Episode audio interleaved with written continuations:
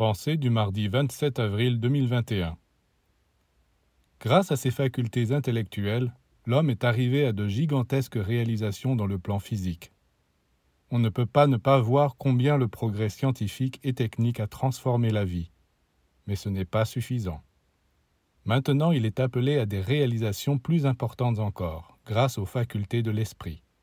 Par la méditation, la prière, il doit apprendre à entrer en relation avec le monde de l'esprit, afin que la lumière, l'amour, le pouvoir de l'esprit descendent sur la terre, en lui et sur tous les êtres autour de lui.